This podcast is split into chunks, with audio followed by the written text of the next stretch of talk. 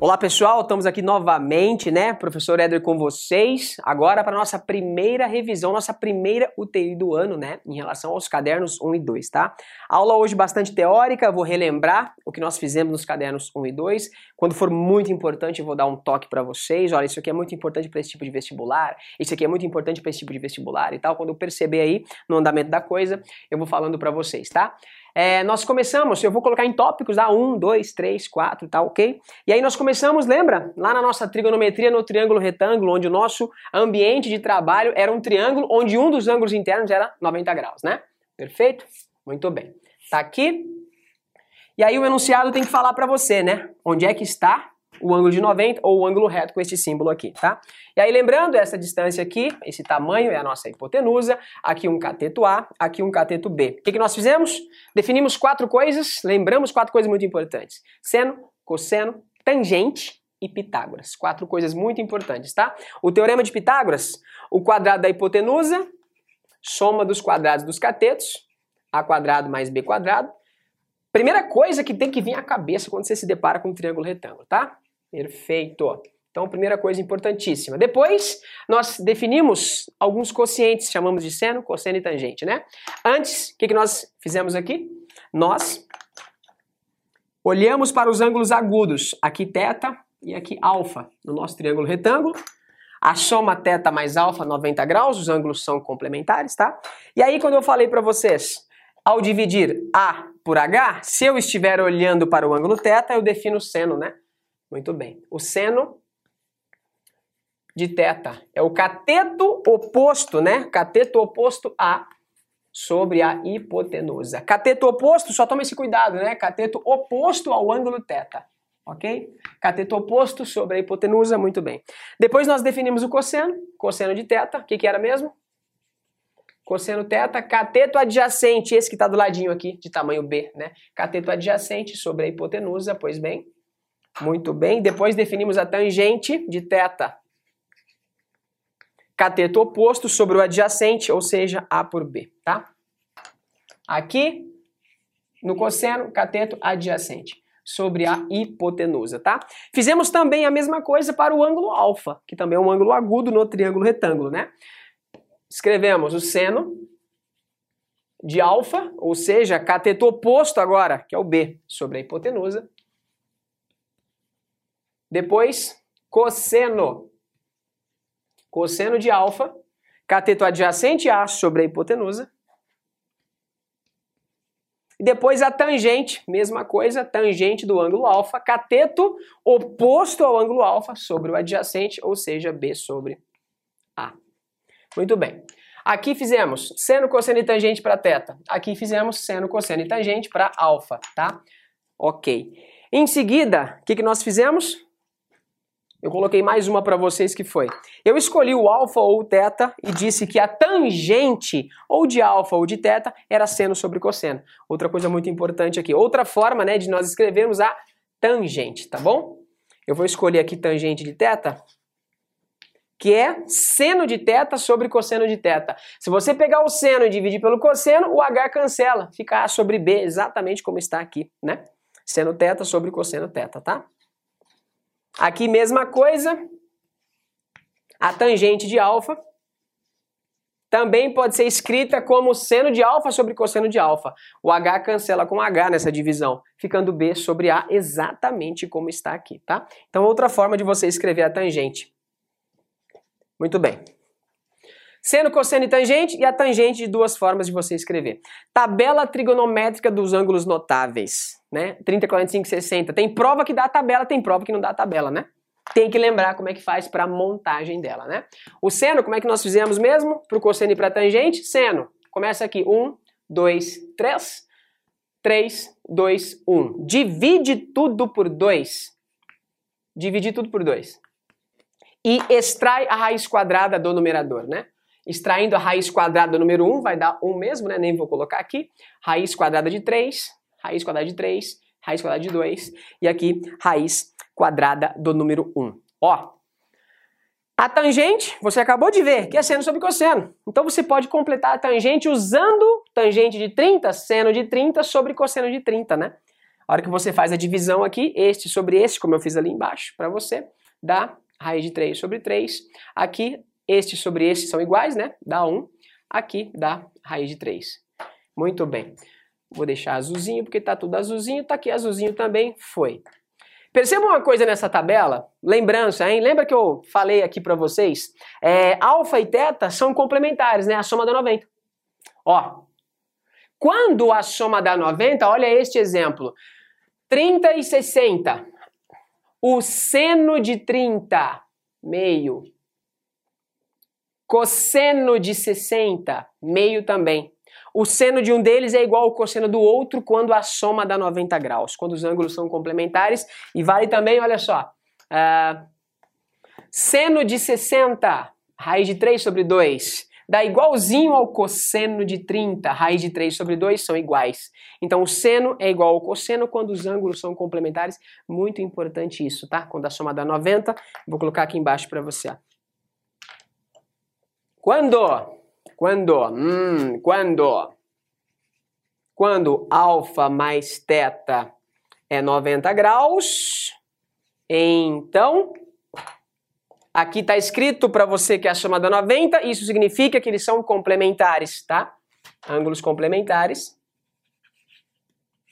Então, o que, que eu disse? O seno de um deles é igual ao cosseno do outro. Aí você pode escolher qual que você quer colocar no seno, tá? Ah, ok. Por exemplo, tá aqui. O seno de alfa é igual ao cosseno de θ.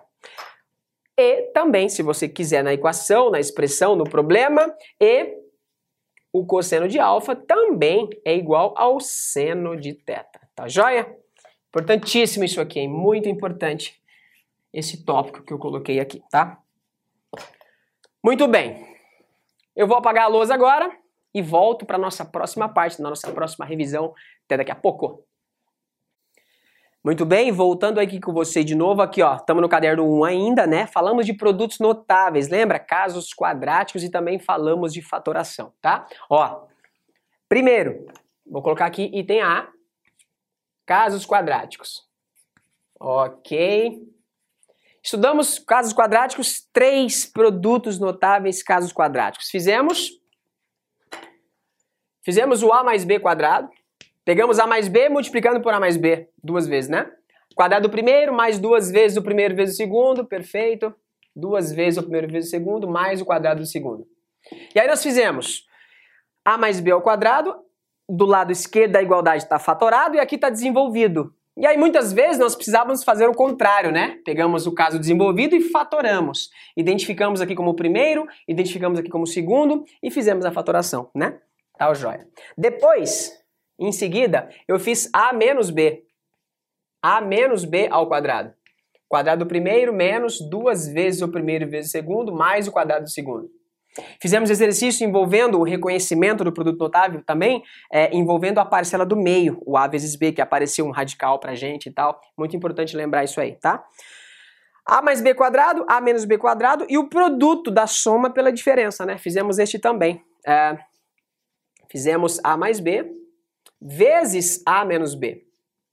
E o desenvolvimento, quando você faz a distributiva, A quadrado menos B quadrado, tá? Casos quadráticos, item A, foi, tá? Existem também os casos cúbicos, eu quero aproveitar aqui para comentar. Aparece um pouco menos para nós os casos cúbicos, mas no binômio de Newton, às vezes lá em polinômios também, eu vou aproveitar e relembrar aqui com vocês, tá bom? Olha só, vou colocar aqui letra B. Casos quadráticos, casos cúbicos. Pois bem, olha só. Aqui eu fiz A mais B quadrado, vou fazer A mais B ao cubo, tá bom? Ó. A mais B ao cubo.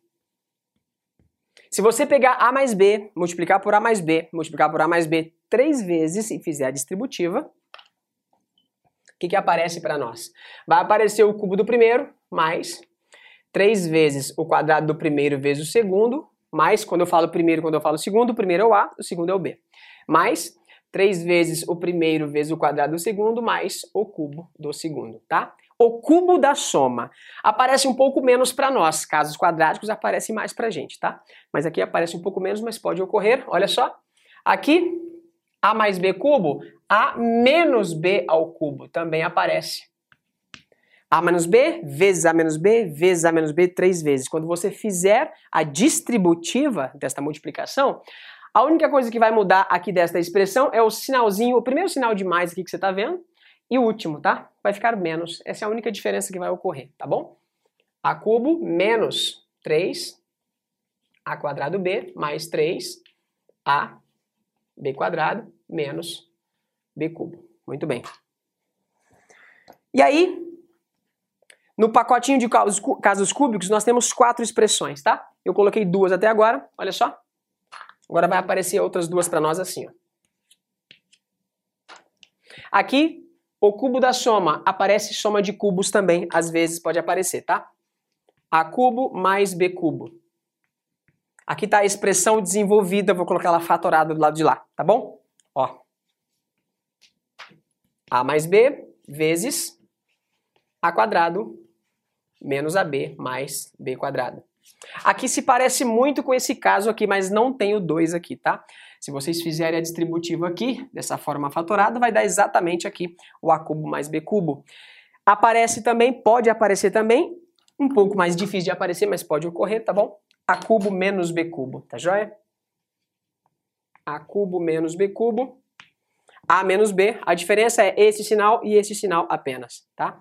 A menos B vezes A quadrado mais AB mais B quadrado. Muito bem. Aqui está a forma desenvolvida dos dois, tá? Forma desenvolvida, ali a forma fatorada, tá joia? Aqui a forma fatorada e aqui a forma desenvolvida, tá joia? Muito bem. Agora eu vou colocar item A, B, vou colocar item C agora para falar um pouquinho de fatoração, tá? Coloquei os produtos notáveis e a fatoração eu vou colocar no item C para nós. Veja só. Uh, Item C, fatoração. Fizemos dois casos, né? Um de agrupamento e outro um pouco mais simples, tá? O mais simples era assim, é, nós tínhamos A vezes X mais A vezes Y. E identificamos um fator que era comum às duas parcelas, né? A é fator comum nas duas parcelas e a gente colocou em evidência. A vezes X mais Y. Aqui, forma desenvolvida, aqui, forma fatorada, ok? Muito bem. E aí apareceu pra gente também ainda lá no caderno 1 nosso, às vezes não dava para fazer a fatoração de uma vez só, né? Por exemplo, aparecia assim, AX mais AY mais BX mais BY. E aí você não tem um fator comum somente para todas as parcelas, tá? Como assim? E eu tinha que fazer por agrupamento. Eu olho aqui para as duas primeiras parcelas e percebo, o A é fator comum nelas, tá? Aí eu coloco o A em evidência, ok. Ficando x mais y, né? Aí eu venho aqui, ah, nestas duas já foi, aí nessas duas aqui eu tenho o B como fator comum. Coloco ele em evidência também, pronto. B colocando em evidência fica x mais y não está fatorado ainda porque tem essa soma aqui, né? Ok, mas agora, veja, nesta parcela aqui eu tenho x mais y, nesta parcela eu também tenho x mais y. Eu consigo colocar x mais y em evidência, né? Olha só como é que fica. Colocando x mais y em evidência, quem multiplicado por x mais y dá exatamente esse produto aqui, o próprio A. Quem multiplicado por x mais y dá exatamente esse produto aqui, o próprio B. Então aqui foi a nossa fatoração por agrupamento. Tá ok? Vou apagar a lousa, vou para o próximo assunto, volto em instantes, daqui a pouquinho. Muito bem, continuando ainda a nossa revisão aqui, nossa UTI do caderno 1, vimos também conjuntos numéricos, né? Conjuntos naturais, conjuntos inteiros, conjuntos racionais, conjuntos irracionais e tudo englobando, né? Formando o conjunto da reta real toda, tá ok? Muito bem, olha só. Primeiro conjunto, hum, Conjunto dos naturais. Joia. Como é que é o símbolo mesmo? Tem uma letra N maiúsculo, uma perninha do lado, fechou? Pronto. Que conjunto era esse? 0, 1, 2, 3, né? O conjunto dos números que a gente usa, dos elementos que a gente usa para contagem, tá bom? Tá aqui, ó. Não precisa colocar em ordem crescente, pode ser aleatório, mas a gente coloca para ficar uma estética legal. 2, 3, Esse conjunto vai para o infinito aqui, chega num certo n, continua n mais 1, continua n mais 2 e por aí vai. Muito bem.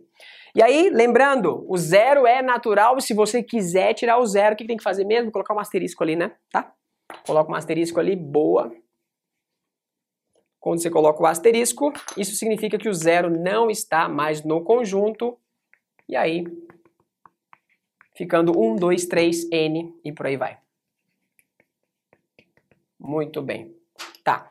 O outro conjunto próximo que nós estudamos era o quê? Os opostos dos naturais com os naturais. Chamamos eles de inteiros. Hã? Certo. Conjunto dos inteiros. Inteiros e letra para representar. É a letra Z, maiúsculo, né? A letra Z assim. E aí tem uma, uma perninha ali, conjunto dos inteiros, tá? O zero está lá, menos um, um, menos dois, dois, menos três, três e por aí vai, tá bom? Beleza. Olha o conjunto dos inteiros aqui. Agora eu tenho essa reticências para minha direita e tenho para minha esquerda também, né? Porque tá infinito para cá com os positivos e infinito para lá com os negativos, né? Tá? Menos 2, menos 1, um, 0, 1, 2, 3, e aí de forma indeterminada para cá e de forma indeterminada para cá, tá? É, se a gente quiser, por exemplo, tirar o zero, a gente pode tirar o zero também, colocar um asterisco ali na letra Z, tá? Ok, ó. Se a gente quiser considerar os inteiros, os inteiros positivos, podemos? Podemos. A gente tira os negativos e fica do zero em diante. Se a gente quiser tirar o zero, a gente coloca um asterisco aqui, ó. Olha que belezinha. Olha como é que fica. Estou, esse sinal de mais aqui, como se estivesse no índice, ele está indicando para vocês que é os inteiros positivos, com exceção do zero, tá? Olha esse conjunto aí. Um, dois, três, quatro, e aí continua de forma indeterminada, tá? E coincidiu com os naturais, com exceção do zero, né? Ó, tá? Coincidiu com os naturais, com exceção do zero, beleza? Próximo conjunto que estudamos, naturais inteiros racionais. Letra B, Conjunto dos racionais, aqui. Foi. Que conjunto é esse mesmo? Que letra que representa? É a letra Q maiúsculo com a perninha ali dentro, né? Ó, conjunto dos racionais. Que números são esses? São as frações com numerador e denominador inteiros, mas o denominador não pode ser zero, tá? X é racional, quando puder ser escrito na forma. Dois pontos. Quando puder ser escrito assim: A sobre B. O A tem que ser inteiro, o B tem que ser inteiro e o B não pode ser zero apenas, tá? Aqui, esse A pertence aos inteiros, o B também pertence aos inteiros, só que o B não pode ser zero, tá bom? Em cima pode ser zero, embaixo não, tá? E aqui carece de uns exemplos, né? Pra gente poder se lembrar das coisas. Exemplos. Ó. Número 1. Um. Se você conseguir escrever o seu número assim, ele é racional, tá? Ah, 0,2. Sim, isso aqui é 2 sobre 10. 0,2 é racional. Tá jóia. Exemplo 2. 0,2222222. Dízima periódica infinita. É racional e nós mostramos que é racional, né? Como é que fizemos? Lembra? Olha só. Qual é a fração? Qual é a fração com numerador e denominador inteiro que gera essa dízima aqui? O que, que nós fizemos mesmo? Fizemos assim. A gente chamou esse número de x, pegamos esse 0,2 aí, chamamos de x, desse jeito. Multiplicamos os dois lados por 10. Quando você multiplica por 10, a vírgula anda uma casa para a direita, hein? ficando 2,222. Fizemos a subtração em seguida. O x era o meu 0,222, tá joia?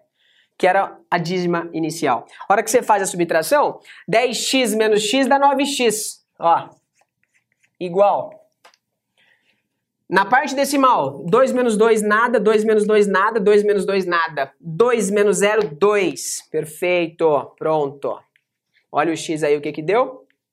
2 sobre 9. Olha só. O número x era 0,22222. O nosso x passou a ser 2 sobre 9, que transformei em racional. Eu digo que essa Fração é a fração geratriz da minha dízima, né? Aí eu posso vir aqui agora e colocar que esse número é 2 sobre 9, tá? Muito bem. Toda dízima infinita periódica é racional, tá? Lembrança importante, hein? Aqui, ó. Coloca essa observação aqui. Toda dízima, toda, T-O-D-A, toda. Toda dízima periódica é racional, tá? Importantíssimo. Beleza. Vou até colocar numa nuvem isso aqui, importante, hein? Muito. Ok. Naturais, inteiros, racionais. Estamos quase completando os reais todo, né? Falta qual? Conjunto dos irracionais. Olha só. A, B, C.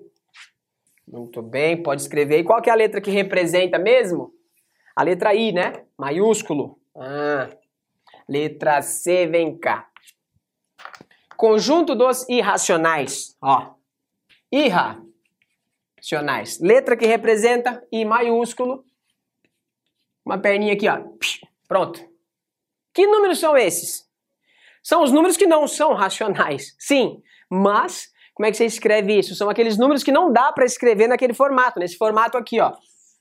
Ou seja, numa fração com numerador e denominador inteiro, tá?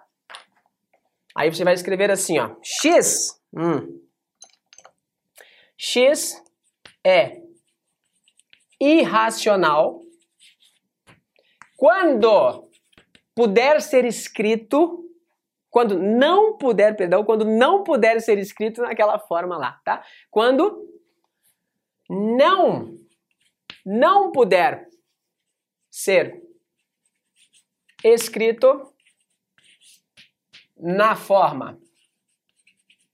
Na forma A sobre B. Com esse A inteiro, com o B inteiro diferente de zero, tá? Com o A inteiro, com o B inteiro diferente de zero. Exemplos, tem um monte, né? Ó, dos irracionais. Você não consegue agora uma fração geratriz para aquelas dízimas infinitas não periódicas. Exemplo, o π, tá? O π é um deles. π, exemplo 2. Raiz quadrada de 2. Exemplo 3. Raiz quadrada de 11. Exemplo 4. Importante esse exemplo 4 aqui, ó. O número e, que é aproximadamente 2.7 daquele logaritmo natural e por aí vai, tá? Ó, Agora, você criou quatro conjuntos, né? Naturais, inteiros, racionais e irracionais. Você completou a reta real toda. Hein? Depois de completar a reta real toda, veja, o zero está aqui, origem dela. Qualquer ponto que você marcar ali, ou é um conjunto, ou é um número natural, ou inteiro, ou racional, ou irracional. Qualquer pontinho que você marcar aqui, tá? Então eu escrevo assim, ó. Os naturais unido com os inteiros, unido com os racionais, unido com os irracionais, gera a reta real toda. Tá joia? Muito bem. Vou apagar a lousa, volto já para o nosso próximo item, até daqui a pouco. Continuando então na nossa UTI, Finalizamos aqui o caderno 1. Vamos para o caderno 2, relembrar os principais tópicos, tá? Muito importantes para a gente, para nossa revisão, tá? Nós começamos com grandezas lá, grandezas proporcionais e inversamente proporcionais. Falamos de razão também, que foi uma coisa muito importante. Eu frisei bastante. É muito importante para a prova do Enem, por exemplo, né? Quando a gente pega um número, divide por outro, quando a gente divide um número pelo outro, A sobre B, a gente cria uma razão. E a gente tem que interpretar muito bem isso e daí criar a proporção, tá bom? Muito bem. Vamos lá. Grandezas. Grandezas diretamente proporcionais e grandezas inversamente proporcionais. Antes, vamos relembrar a razão, tá? Letra A, aqui do nosso tópico. razão. Razão A sobre B. A gente lê está para B, A está para B ou A sobre B, tanto faz, tá? Leia. A está para B. Ou razão A sobre B, tá? Se o enunciado pronunciar o A primeiro, você põe no numerador. Se ele pronunciar o B depois, você coloca no denominador. A razão entre o número de homens e o número de mulheres. Falou o número de homens primeiro, homens no numerador, mulheres no denominador. A razão entre o número de mulheres e o número de crianças. Número de mulheres em cima, crianças embaixo, tá bom? Então é na ordem que o texto fala para você, beleza? Aí, é importante a gente saber o seguinte, ó. Vamos supor que essa razão A sobre B aqui, A sobre B igual a 1. O que, que isso significa para nós? Este número é igual a este. A razão entre o número de, entre o número de mulheres para o número de homens está dando 1. Ué, se você pegar o B e passar multiplicando, passa o B multiplicando, A fica igual a B os números são iguais, tá? Quando a sua razão, por exemplo, for um número maior do que 1 ou menor do que 1, tem que saber interpretar isso também, né? Nos problemas é muito importante. Vamos supor que a razão A sobre B é um terço. A razão entre o número de homens, número de homens e o número de mulheres é um terço. Eu já sei que o número de homens é menor que o número de mulheres, tá? O A é menor que o B, ok? Ok. Uma interpretação legal também para isso aqui é você multiplica em cruz, né? Olha aqui. Quando você pega o B e passa multiplicando, fica B vezes 1B. Quando você pega o 3 e passa multiplicando, fica 3A. Olha lá. O B é o triplo de A. Então, a razão A sobre B sendo um terço, o B é igual ao triplo de A. Lembra que eu falei que o A era menor? Sim. Perfeito. E o B é maior que o A? Sim. Quantas vezes? Três vezes. Tá bom? Muito bem. Aqui eu coloquei razão A sobre B igual a 1, aqui menor que 1 e agora maior do que 1, tá? A sobre B, um número maior do que 1. Vamos supor aqui, por exemplo, 3 sobre 2, pode ser? 3 sobre 2. O que, que significa isso para nós? A sobre B está dando 3 sobre 2. O 3 é maior que o 2. Você já sabe que o A é maior que o B. Quanto vale o A? Não sei. Quanto vale o B? Não sei. Mas o que está em cima é maior do que está embaixo, tá bom? Ó, quando você passa multiplicando e o B também multiplicando, como é que fica? 2 vezes A é igual a 3 vezes B. Olha só. A razão A sobre B dando 3 sobre 2, ou número de homens está para o número de mulheres, assim como 3 está para 2, significa que o dobro de A é igual ao triplo de B. Se você pegar a quantia A e multiplicar por 2, dá exatamente igual à quantidade B multiplicado por 3, tá bem? Beleza. Item A, razão, item B, a proporção. Proporção que a gente estudou também, ó, como que ela apareceu para nós? Proporção é a igualdade entre duas razões, tá? Então, quando você escreve A sobre B igual a outra razão, C sobre D, eu escrevi a igualdade entre duas razões. Isso aqui me gera uma proporção, essa igualdade aqui, tá? E a gente lê assim, ó. A está para B. A está para B. Esta igualdade você vai ler assim, assim como, assim como C está para D, tá bom? Perfeito. C está para D. A está para B, assim como C está para D, tá? E existe uma propriedade legal aqui que é você fazer o seguinte, ó.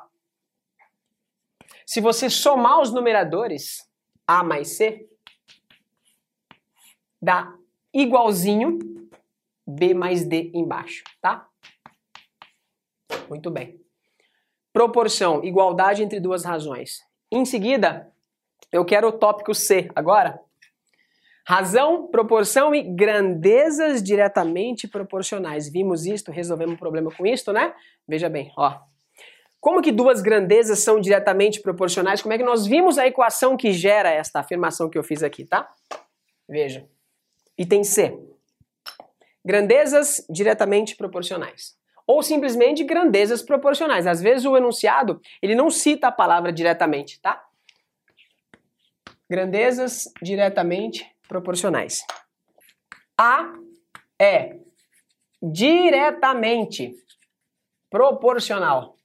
A é diretamente proporcional a B quando? Dois pontos. Existir uma constante numérica positiva. Quando? Existir uma constante numérica tá o quê? A é igual a K vezes o B, tá? Quando este A for igual a esta constante vezes B. Muito bem. Olha só. Isso quer dizer que a grandeza A, quando você aumenta, a grandeza B também aumenta na mesma proporção e aquela constante que apareceu K lá é a constante de proporcionalidade, tá? K, constante de proporcionalidade. Perfeito. Ah, muita gente gosta de escrever a divisão A sobre B igual a K, tá bom? Você pode ver assim também, tá? Ó, você pode escrever A igual a KB, ou se você pegar o A e passar o B dividindo, A sobre B dá sempre o K. Perfeito. Você pode ver assim também, tá? Muito bem. Ou, quando a razão é sempre constante, tá bom? Quando a razão dá sempre um K, você fala que o A é diretamente proporcional a B, tá joia? Letra D, ó. Grandezas inversamente proporcionais grandezas inversamente proporcionais. Ou indiretamente também, eu já vi texto, é questão de enunciado aí, que fala que a grandeza é inversamente proporcional ou indiretamente. A palavra indiretamente também é usada, tá? É, a é aqui diretamente. Agora inversamente ou indiretamente também serve, tá bom? proporcional a B quando aqui também vai existir uma constante de proporcionalidade como aquela, tá ok? Assim, ó. Quando esse A for igual a K, vai existir essa constante K, vezes lá é vezes B. A diretamente proporcional, A é igual a K vezes B. Aqui, A é igual a K vezes o inverso de B, tá? 1 sobre B, fechou. Esse K também, constante de proporcionalidade, como eu escrevi lá. Ah. Constante CTE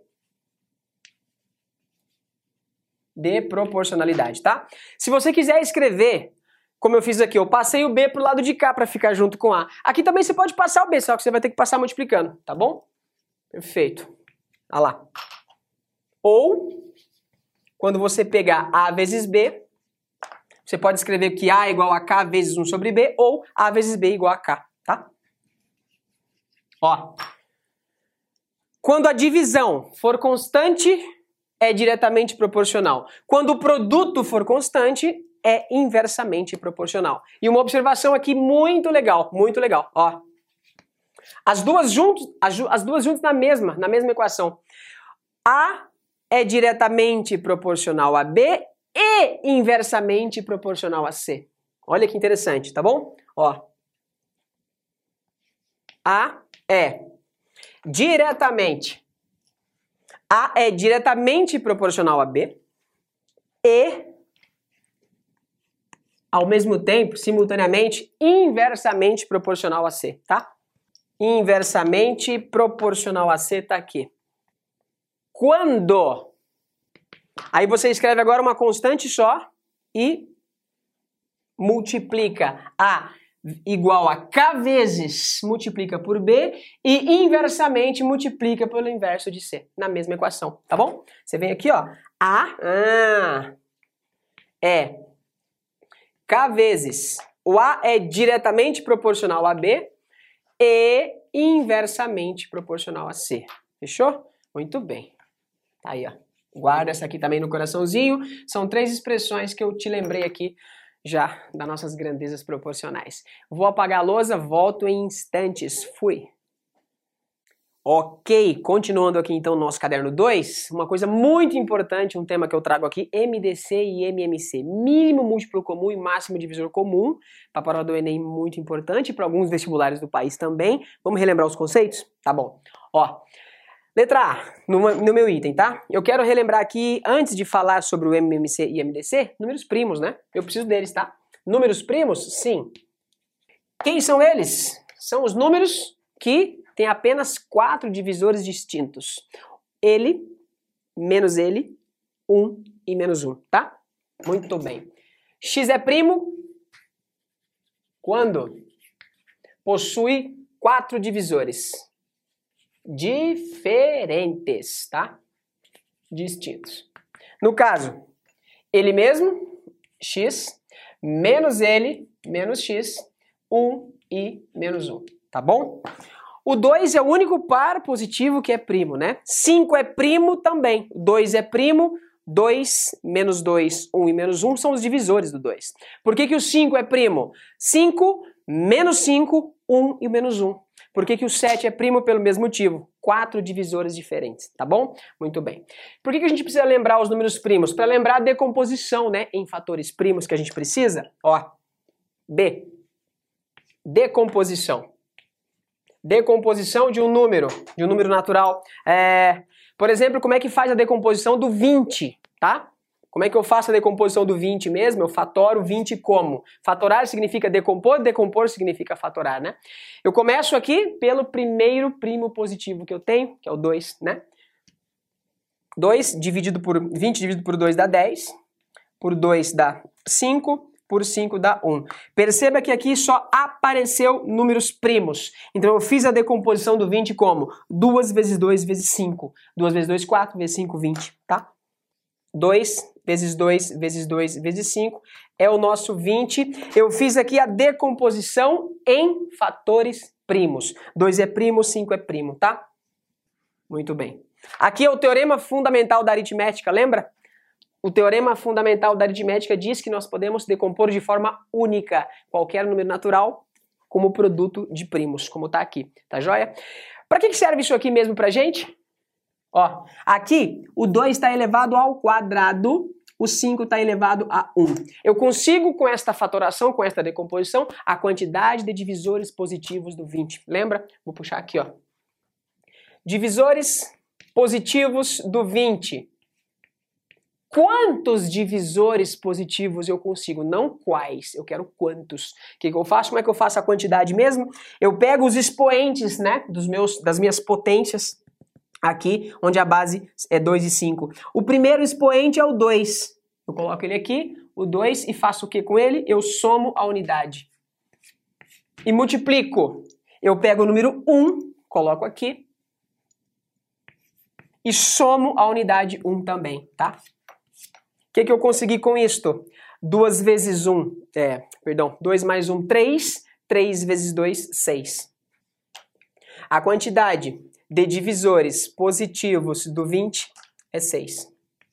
O 20 tem os divisores negativos também, né? Se tem 6 positivos, tem 6 negativos. A quantidade total é 12, tá? Perfeito. Item B, item C. Agora, MMC e MDC, mínimo múltiplo comum e máximo divisor comum, tá bom? Ah, como é que eu faço, por exemplo, para calcular o MDC entre 20 e 30. Como é que eu faço para calcular o MMC também entre 20 e 30? Vou com esse aqui primeiro. Olha só. Eu pego 20, eu pego 30 e faço a decomposição dos dois simultânea, tá? Eu quero o maior divisor comum entre os dois. O que, que eu faço? Olha aqui. Eu pego o 2, que é o primeiro primo que eu consigo. O 2 divide os dois? Divide o 20, divide o 30? Sim, divide. Aqui é 10, aqui é 15. O 2 só divide o 10, não divide o 15. Perfeito. O 2 só divide o 10, não divide o 15. O próximo, 3. 3 divide o 15. Aqui dá 5. O 3 não divide o 5. Opa! O 5 divide os dois. Perfeito uma aqui e uma aqui. O que aconteceu? Quando o número que eu coloco aqui divide os dois, ele ganha troféu. 2 dividiu o 20 e o 30, ganhou troféu. O 2 aqui só dividiu 10, o 15 não, não ganhou troféu. O 3 só dividiu 15, só dividiu 15, não dividiu 5. Então não ganhou troféu. O 5 dividiu os dois, ganhou troféu. O produto dos números que ganharam troféu é o MDC, tá? Perfeito. 2 vezes 5 é o MDC entre 20 e 30. Muito bem. O MDC entre 20 e 30 é 10. O que, que eu faço para calcular? O MMC, o mínimo múltiplo comum entre 20 e 30. Olha só. Eu também faço a decomposição simultânea, exatamente como eu fiz ali, né? Uh, eu quero D. O MMC entre 20 e 30. MMC entre 20 e 30. Eu faço aquela mesma decomposição que está ali, tá bom? Vou usá-la. Depois que você faz a, a decomposição simultânea dos dois, o MMC é o produto de todos que apareceram aqui. Quando eu pego apenas aqueles que ganharam troféu, eu tenho o MDC. Quando eu pego o produto de todos, eu tenho o MMC, tá? Então, o MMC entre 20 e 30 é o produto de todos que apareceram aqui. 2 vezes 2 vezes 3 vezes 5. Portanto, o MDC está dando 3 vezes 5, 15. 15 vezes 4, 60. O que, que nós fizemos com essas duas coisas mesmo? Nós interpretamos assim, ó. Tanto o MDC quanto o MMC, tá? O MMC deu 60. O MMC entre 20 e 30. Vamos supor que eu e o Vitor que está aqui gravando comigo, a gente sai para trabalhar juntos hoje, tá? Eu saio a cada 20 dias, o Vitor sai a cada 30 dias. Daqui 20 dias eu vou sair de novo. Daqui 30 dias ele vai sair novamente. A nossa segunda saída vai coincidir? Não. Mas depois de 20 dias eu saio novamente. Ele depois de 30. Ok. Então eu vou sair 20, 40, 60. Então, no, no, no dia de número 60, eu saio. Ele, 30, próximo 30, 60. Vamos sair juntos novamente depois de 60 dias. Ou seja, no mínimo múltiplo comum entre 20 e 30, né? Tá? O que, que nós fizemos com isso aqui? MDC entre 20 e 30. O que, que nós fizemos com isto? Nós tínhamos uma sala retangular, onde ela media 20 por 30 metros, tá bom? 20 por 30 metros. O que, que nós fizemos? Ó, o MDC entre 20 e 30, o máximo divisor comum, é 10. Aí, o que, que eu consegui fazer? Eu consegui cobrir esta sala retangular aqui com lajotas quadradas de 10 de lado, tá? Sem cortar nenhuma, desse jeito aqui, ó. E aí, esse 10 era o maior tamanho que eu conseguia, sem cortar nenhuma, tá bom? Eu consegui cobrir esta área toda retangular com lajotas medindo 10 de cada lado. Foi isso que nós fizemos, tá? E aí, esse quadrado aqui, esse piso quadrado, essa lajota quadrada, o lado dela é 10, é o maior que eu consigo. Eu sei que tem outros divisores comuns o 20 e o 30. Por exemplo, o número 2 é divisor, né? Então você consegue colocar lajotas quadradas aqui com o lado medindo 2. Só que o maior lado que você consegue na lajota é 10, tá joia? Se o exercício perguntar para você numa prova do Enem, por exemplo, eu quero cobrir com lajotas quadradas e eu quero o menor número de lajotas possível. O menor número possível. Para você conseguir o menor número de quadrados possível aqui, o lado do quadrado tem que ser o maior possível, ou seja, por isso que é o máximo divisor comum, tá bom? Beleza? Eu vou apagar a lousa e volto daqui a pouquinho para a gente continuar, ok? Muito bem, chegamos aqui ao nosso último tópico da nossa revisão UTI, porcentagem. Não preciso nem falar da importância, né? De norte a sul, leste a oeste do país, qualquer prova que você vá fazer, não só na prova de matemática, mas na prova de química, na prova de física, numa prova de geografia, a porcentagem vai estar lá com certeza. Na prova de matemática, sempre tem um aumento, um desconto para calcular, uma, uma razão para observar ali em porcentagem e por aí vai. Vamos relembrar aqui os tópicos que nós fizemos? Bora ver. Ó, então nós começamos assim na porcentagem, Estudamos primeira coisa que foi o símbolo, né? Interpretamos o símbolo aritmeticamente. Ok. O símbolo da porcentagem. E aí, o que, que eu fiz? Peguei um número real x e coloquei o símbolo da porcentagem na frente. Eu disse que isso aqui era um número real positivo, maior ou igual a zero, né? Esse x, eu leio x com esse símbolo, x%. Detalhe técnico aqui, perdão. x% tá aqui, x sobre 100. x por 100. Muito bem, eu consigo transformar qualquer porcentagem em uma fração x sobre 100, sabendo que x é um número real, e eu consigo transformar a fração x sobre 100 numa porcentagem também. Por exemplo, olha aqui, exemplos. É... Número 1. Um, se eu tenho 2%, eu quero transformar isso numa fração numérica como aquela, com denominador 100, tá? 2 sobre 100, perfeito. Se eu tenho, aqui eu estou fazendo esse sentido, né? Estou colocando o símbolo de porcentagem e transformando na fração para você, tá? É... 2. Eu tenho aqui, cuidado, em 0,2%. Eu coloquei um decimal aqui. Eu disse que no lugar de x podia ser qualquer número positivo real, tá? 0,2%, 0,2 sobre 100. Muito cuidado aí na hora de fazer as contas, tá bom? Muito bem. E aí eu vou fazer o processo inverso agora, ó. Vou fazer esse processo aqui. Eu vou te dar um número qualquer, real positivo, vou transformar numa fração de denominador 100 e depois escrever a porcentagem que representa, tá? Olha só, processo inverso, 3. Eu vou escrever aqui o número, o número 4. É um número real positivo qualquer, não é? 4, eu escrevo 4 como uma fração com denominador 100. Qual é? 400 sobre 100. Perfeito. Pronto. Ó, 400 sobre 100. 400 sobre 100, como é que eu leio 400%? Pronto, eu fiz o processo inverso, né? Daqui para cá, agora no item 3 ali, tá?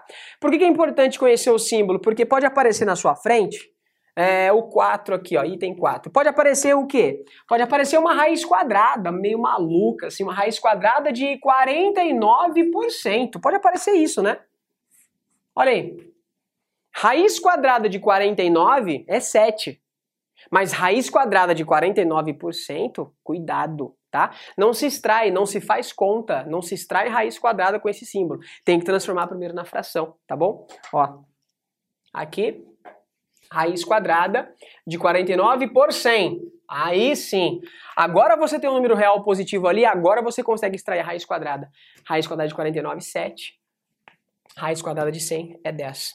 Se você quiser transformar na porcentagem 7 sobre 10, faz aparecer o denominador 10 ali, o denominador 100, multiplicando em cima e embaixo por 10, né? A hora que você multiplica aqui por 10, a hora que você multiplica aqui por 10, 7 vezes 10, 70. Sobre 10 vezes 10, 100. Tá aí, ó. 70%. Olha que coisa, hein? Raiz quadrada de 49% é 70%. Se fosse raiz quadrada de 49, seria apenas o 7, né? Perfeito. Muito bem. E aí na letra A, nós usamos para fazer o reconhecimento do símbolo. Agora vem o conceito, né? O conceito da porcentagem, tá? Muito bem. Vou colocar aqui item B para nós. Fizemos assim: escrevemos o conceito como, algebricamente falando. Agora o conceito. x por cento de um certo y, x por cento de alguma coisa é z. Como é que a gente traduziu isso aqui? x por cento, do jeito que fizemos agora há pouco, x sobre 100. d vezes y Pronto. Boa parte já foi traduzido. x% de y é igual a z. Perfeito. Criei uma equação que traduziu, né? Que traduziu para mim esta afirmação aqui.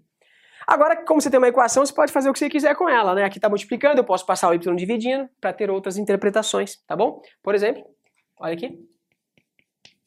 Vou passar o y dividindo. Vou deixar aqui x sobre 100, tá? Ó, x sobre 100 é x por cento. Eu vou passar o y dividindo, tá aqui, ó, z sobre y. Olha que coisa. Olha o que está acontecendo aqui.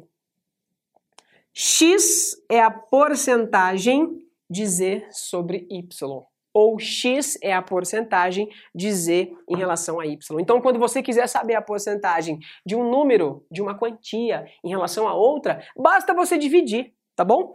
Ah, eu quero saber a porcentagem que o número de crianças representa sobre o total da população. Eu pego o número de crianças, divido pelo total da população e já me dá a porcentagem direto, porque esse conceito é assim, tá ok? Muito bem. Tópico C.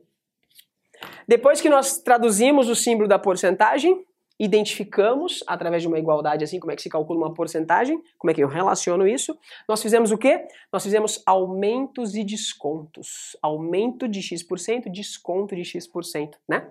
Olha só. Aumento de x%.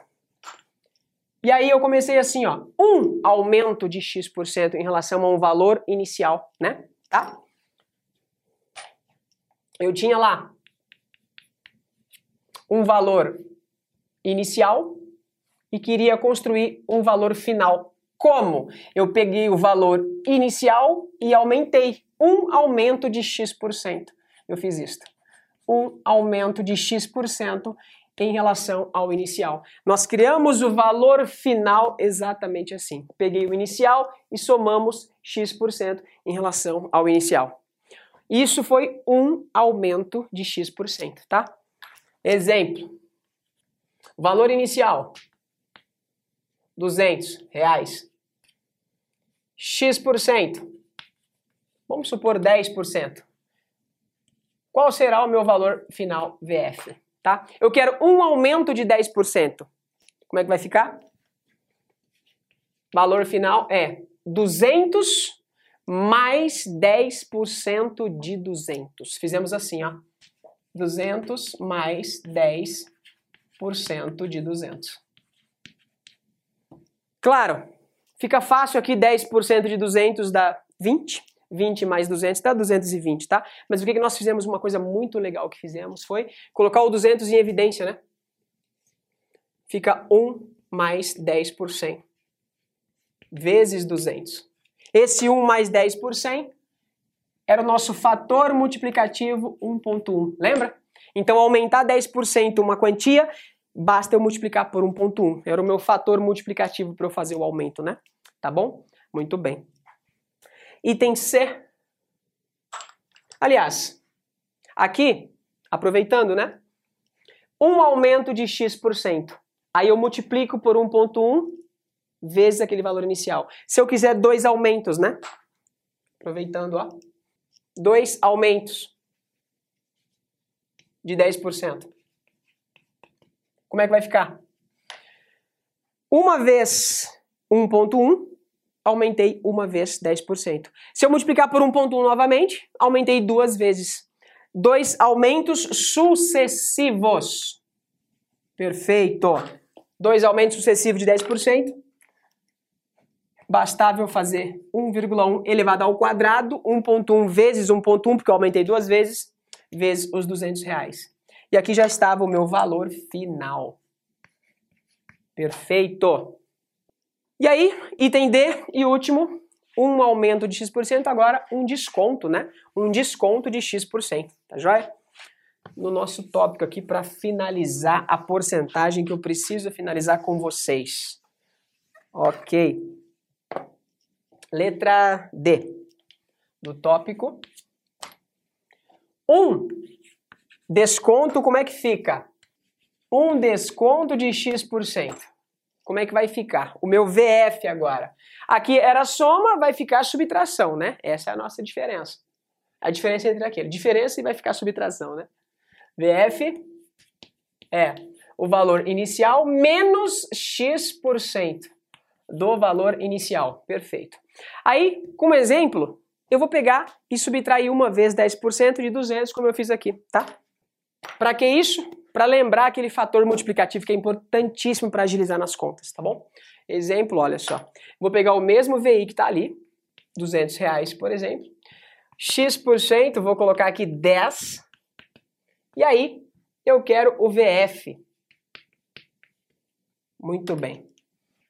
Tá aí. Preciso agora subtrair 10%. Eu quero uma redução. Eu quero um abatimento de 10%. Como é que fica? VF é 200 menos 10%, valor inicial menos 10% do inicial. Eu já sei que isso aqui é 20, né? 200 menos 20 vai dar 180.